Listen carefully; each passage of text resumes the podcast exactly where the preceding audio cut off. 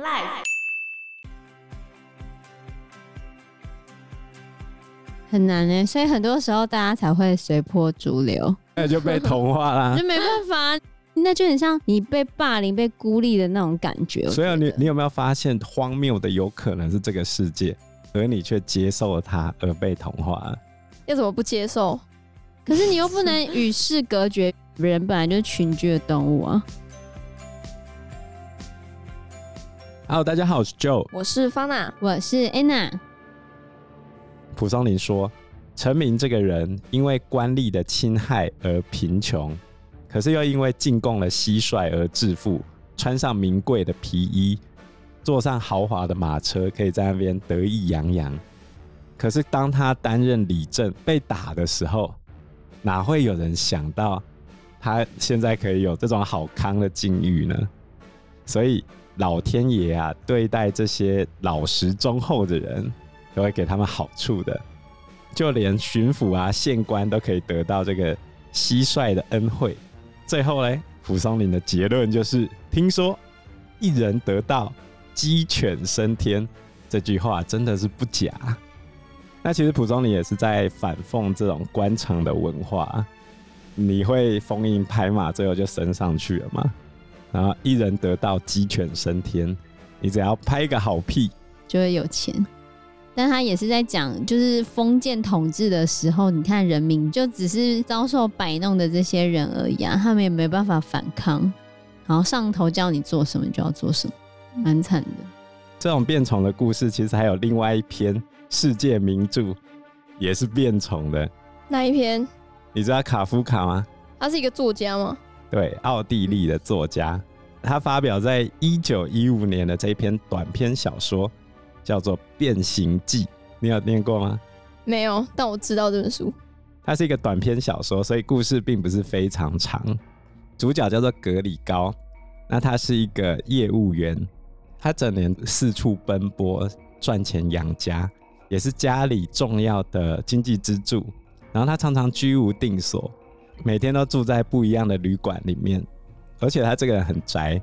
他每天到了旅馆之后，就是把自己锁在房间里面过夜，背负着全家人的生活开销，强迫自己忍受忍无可忍的压力跟上司，也没有任何固定的爱情。他的房间里面只能贴着杂志上剪下来的性感女生的图片。他不是没有梦想，只是他的梦想被家庭的需求给全部磨光了。就是这样的一个人，格里高。有一天早上起来，他发现他变成一只丑恶而巨大的昆虫。为什么要特别讲丑恶？就是长得不好看的一只巨大甲虫。如果是你明天早上一觉醒来变成一只很丑的虫，你的第一反应是什么？会哭吧？我怎么变这样？会吓到。格里高的反应不是这样，他第一件事情想着：那我今天要怎么去工作？哇塞，他怎么这么奴啊？对啊，社畜哦。对啊，他超奴的吧？那我要怎么继续照顾自己的父母跟妹妹？格里高在家里嘛，他没办法去上班。结果呢，格里高的主管来到了他家里面，找他哦，叫他上班啊。直接来到家里在上班。对，然后格里高就说他不方便，他的主管竟然没有饶过他，走到他门口叫他给我出来来上班，你现在立刻给我出门。于是格里高只好下了床，打开了房门。他主管一看到格里高之后，吓得想要转身跑走，格里高想要去阻止主管落跑。他想要跟他解释，不然他会没有工作，他就非常急。可是他发现旁边的人竟然都听不懂他在讲话，嗯，他只能发出虫的声音，就叽叽喳喳这样子。对对对，然后这时候主管就跑了嘛，他爸爸妈妈就拉住了他，不让他去，因为怕他跑到外面去会吓到人呢。这一段是《变形记》里面对生活场景描述最传神的一段，他是这样写的。由于他必须用这种方式把门打开，即使门已经开了很宽的一条口，人家还是看不见他。他只好绕着一扇门慢慢的转动，而且还得非常小心，不然进客厅时就会扑通一声跌个四脚朝天。他又艰难地移动着他的身体，没有时间顾及别的事。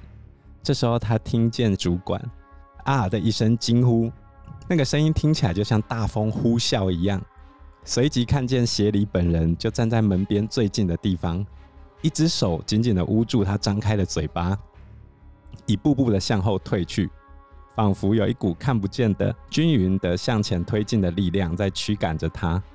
母亲起床之后还没来得及梳洗，尽管有协理在场，仍顶着一头高高耸起的乱发站在那里。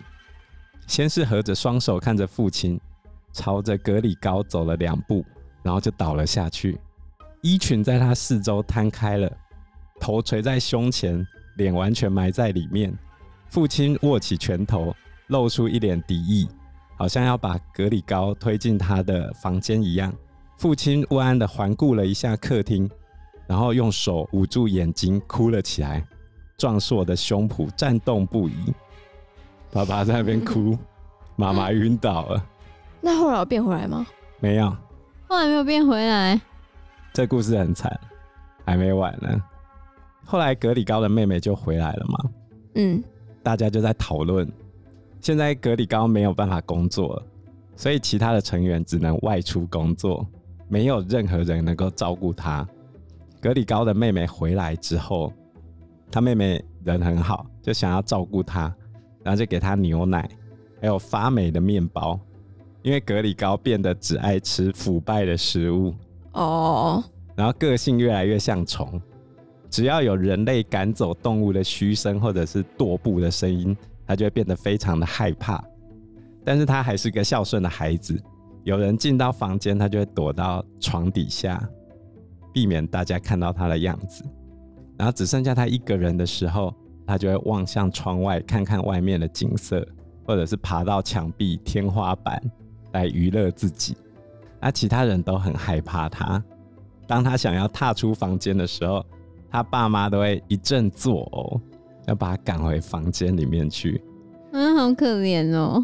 重点是格里高现在没工作了，整个家庭的经济陷入困境，所以那个肥胖的爸爸只好去银行开始工作，他妹妹就接替他的工作去当女推销员。有一天，格里高的母亲逼不得已得要进他的房间去搬家具，然后他让出走道，爬上墙壁。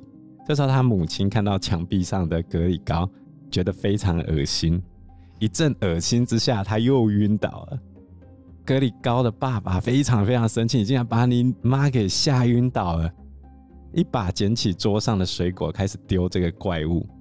然后妈妈跟妹妹就拉着他爸爸，叫他爸不要那么生气。结果呢，在丢掷之下，有一颗小苹果卡在格里高的背后，因为他拿不到背后的苹果嘛，那这颗苹果就慢慢的腐烂。在他背后形成一个很大的伤口。后来他爸爸也觉得这样不妥，变虫了，很可怜吧？对啊。然后他就答应格里高，晚餐的时间哦，格里高可以把房门打开一条缝隙，让他可以听到家人之间谈话的声音，不要让他太寂寞。这样一样可怜，好不好？可是后来家人都因为新工作非常忙碌嘛，忽略了隔离膏。然后房间逐渐的变得又脏又臭，也没有人送东西给他吃，而且他伤口越来越坏。这时候他的心情只剩下罪恶感跟恨。罪恶是因为他没办法再工作去养活家人，没办法再像以前一样有一种优越的地位，因为以前都他赚钱嘛。嗯。然后恨的是，他们怎么会因为他的长相跟没有工作，就彻底把他遗忘了？于是格里高一天一天的变得更自卑、自闭。后来呢，格里高的爸爸为了赚更多钱，决定把他们家的卧房出租给三个穷房客。从租出去的那一天开始，爸爸就跟格里高说：“你不准把房间打开，吃饭时间也不可以，绝对不可以，你不能让他们发现。”有一天晚上。格里高的家人跟房客一起快乐的用餐时，他们就在聊天嘛。他们就聊到说，格里高的妹妹会拉小提琴，那三个房客就说：“来来来一段，来一段啊！”后来格里高的妹妹就拉了一段小提琴，非常好听。这一段声音就传到格里高的房间里面，格里高内心突然一阵悸动，这是他妹妹拉出来的美妙乐声。在幻觉之中，他仿佛看到妹妹正在艺术学院这边演奏。他为了听得更清楚，把房门打开了，然后躲在客厅的角落，听着那个凄美的乐声。结果那几个房客眼角余光看到客厅旁边竟然有一个奇怪的东西，回头一看，就发现了格里高这只大虫。房子里面竟然有怪物。于是他们决定立刻搬走，拒绝支付任何房租。你们竟然敢让这种怪物跟我们一起住？这时候，格里高的妹妹大喊着：“那个可恨的虫不是我的哥哥！”结果，格里高的爸爸妈妈就一直狂骂格里高：“你竟然违背我们的约定，不要把房门打开啊！”然后他们就一直狂骂他。然后格里高终于心都碎了。虚弱的爬回自己的房间，当天晚上就因为饥饿跟背上的伤口发炎，慢慢的而孤寂的死在自己的床底下。好可怜哦！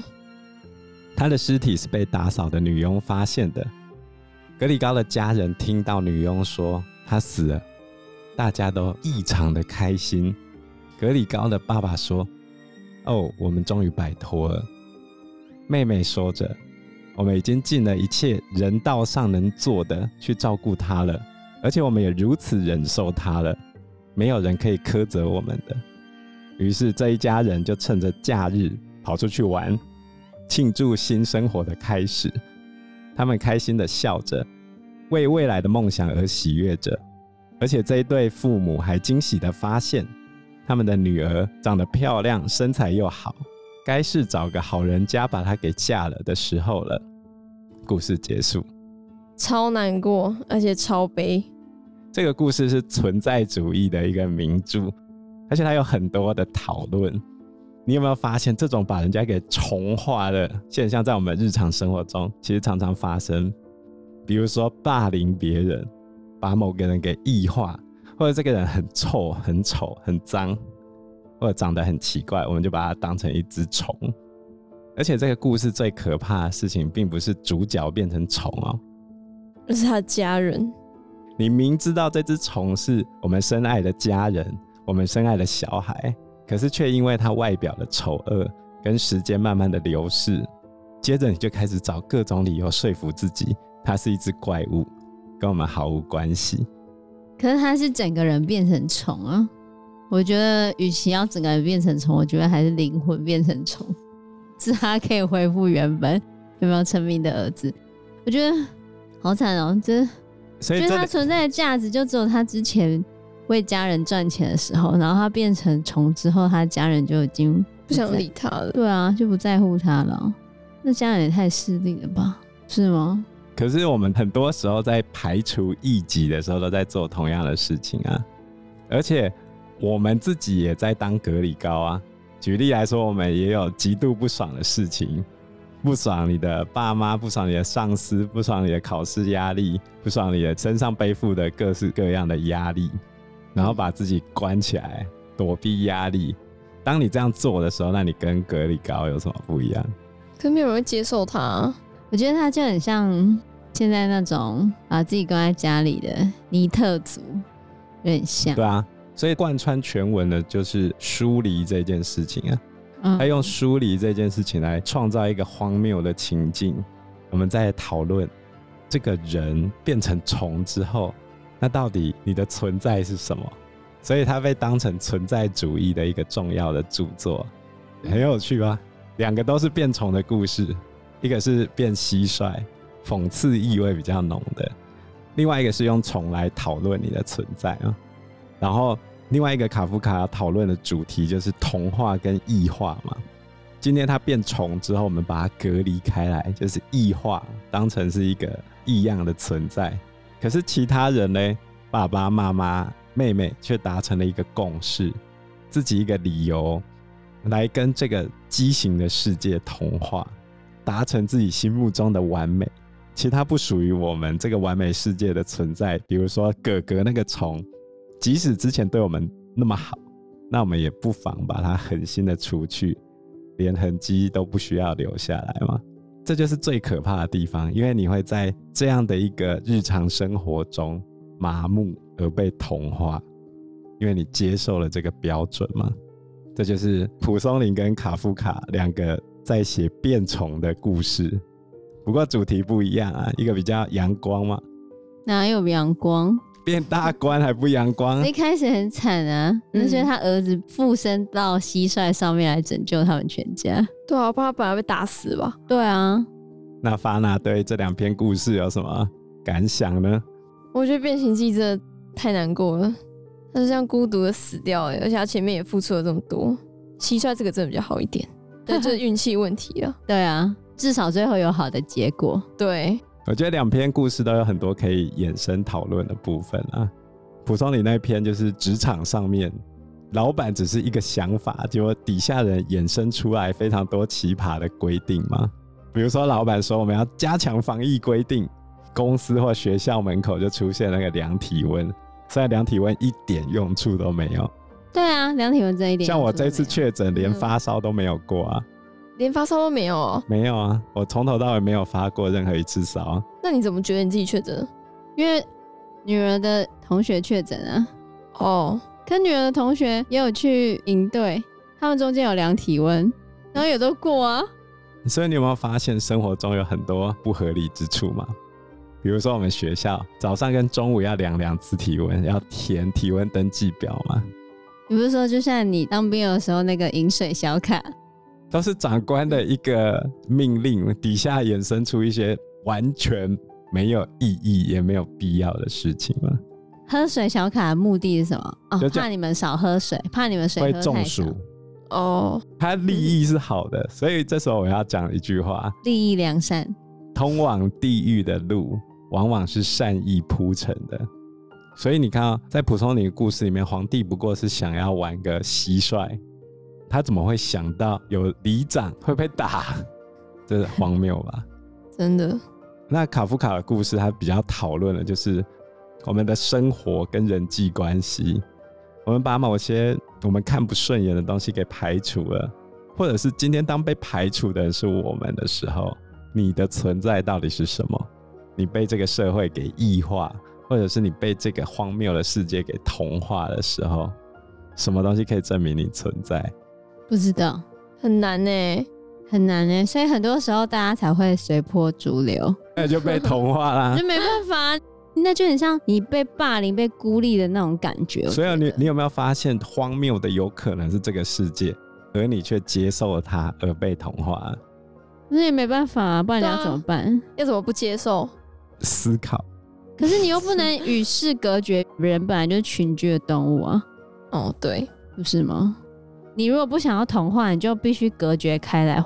可是我觉得也没有办法说什么有坚强的意志让你脱离人群，对，或者是在接受人家对你这种异样的眼光，或者是特殊的想法，或者是那种厌恶的想法的时候，你还可以那么坚强的活下去。你讲到卡夫卡的重点。他其实，在《变形记》这个故事里面暗示，人类无论如何都会和家庭和社会有某种程度的纠葛或依附。这些东西，比如说我们现在讲的情绪勒索，就是这些纠缠会让你的生活变得痛苦而难以忍受。所以，这些纠缠让人类永远无法真正的解脱痛苦，死才能解脱。所以死亡才是真正获得最终自由的唯一方法。我觉得这太惨了，不行，这样他等于是在鼓吹人家自杀。没有，他隐藏了这个最悲观的。那这样你如果讲法，有些人如果假设觉得读懂了他的想法之后，就干脆去死的哎，那你就错了。因为有些人认为说存在主义是个很悲观的主义，但其实存在主义并不完全否认你生存的意义哦。他并不是要说你的人生生存是无意义的，而是这些生存的意义是你自己去定义的，不需要被这个世界同化，是你自己要去定义的。生命就像一个容器一样，里面要装什么是你自己决定的。等一下哦。这是你自己决定的，可是当你自己决定你成为一个特立独行的人的时候，别人都用异样的眼光。那你可以决定对这个事情感受到快乐或感受到痛苦，是你自己的决定。所以我要开心的当个特立独行的人，我不想要被这个世界同化。你的意思是这样子吗？对啊。屁，我觉得就很难啊。比如说跟格里高一样，他的存在目的就是不断的工作嘛，他一直忍受的痛苦。整个人生好像看似只是忍受痛苦的过程，但是你在忍受的过程中，其他人有没有得到幸福？他的爸爸妈妈跟妹妹本来过得很好啊，但是他等于是在委屈他自己来成就他的家庭啊。所以他的痛苦让其他人得到了幸福，那他的痛苦就是有意义的啦。那他愿意这样想啊？那你要反过头来想。别人也有可能在为你承担的这个痛苦，让你觉得快乐，对不对？所以我觉得有很多面向可以去想，这哲学的真的讨论不完，可以写一本论文呢。对啊，我觉得就端看你怎么想。所以我还是要回到一句很简单的话：人生无福也无祸，在于自己怎么想嘛。这句话我们怎么好像讲很多次？啊、真的，真的没错，我们又在认知治疗了。你可以决定自己人生应该装的是痛苦还是快乐吗？我决定我要快乐的、特立独行的活下去，这也是一种快乐，也是一种生活。我没有跟这个世界同化，我很异化，但是我很快乐。很难，还是我要快乐的跟大家一起同化，随波逐流。所以存在主义的确有点悲观啊。当然，它不是完全悲观的一个理论啊。你你也可以从不同的面向去看。可是我觉得要到很乐观的这样的时候，真的就是要有坚强的意志，真的。可是那等于是在洗脑自己，说服自己。我们做节目也是在承受着某种程度的压力，来带给大家快乐嘛。是，希望大家如果愿意的话，有空的时候可以 donate 我们一下，按赞、订阅、分享也是很大的支持啊。对啊。嗯希望各位如果愿意的话，可以赞助我们一杯咖啡，让我们可以在创作这条路上更长远的走下去，带给大家更多作品。不要变丑了，我们努力的在异化跟童话之间挣扎。对，超卡夫卡的结尾。好，那我们这一期节目就到这个地方喽。谢谢大家，谢谢大家，拜拜，拜拜。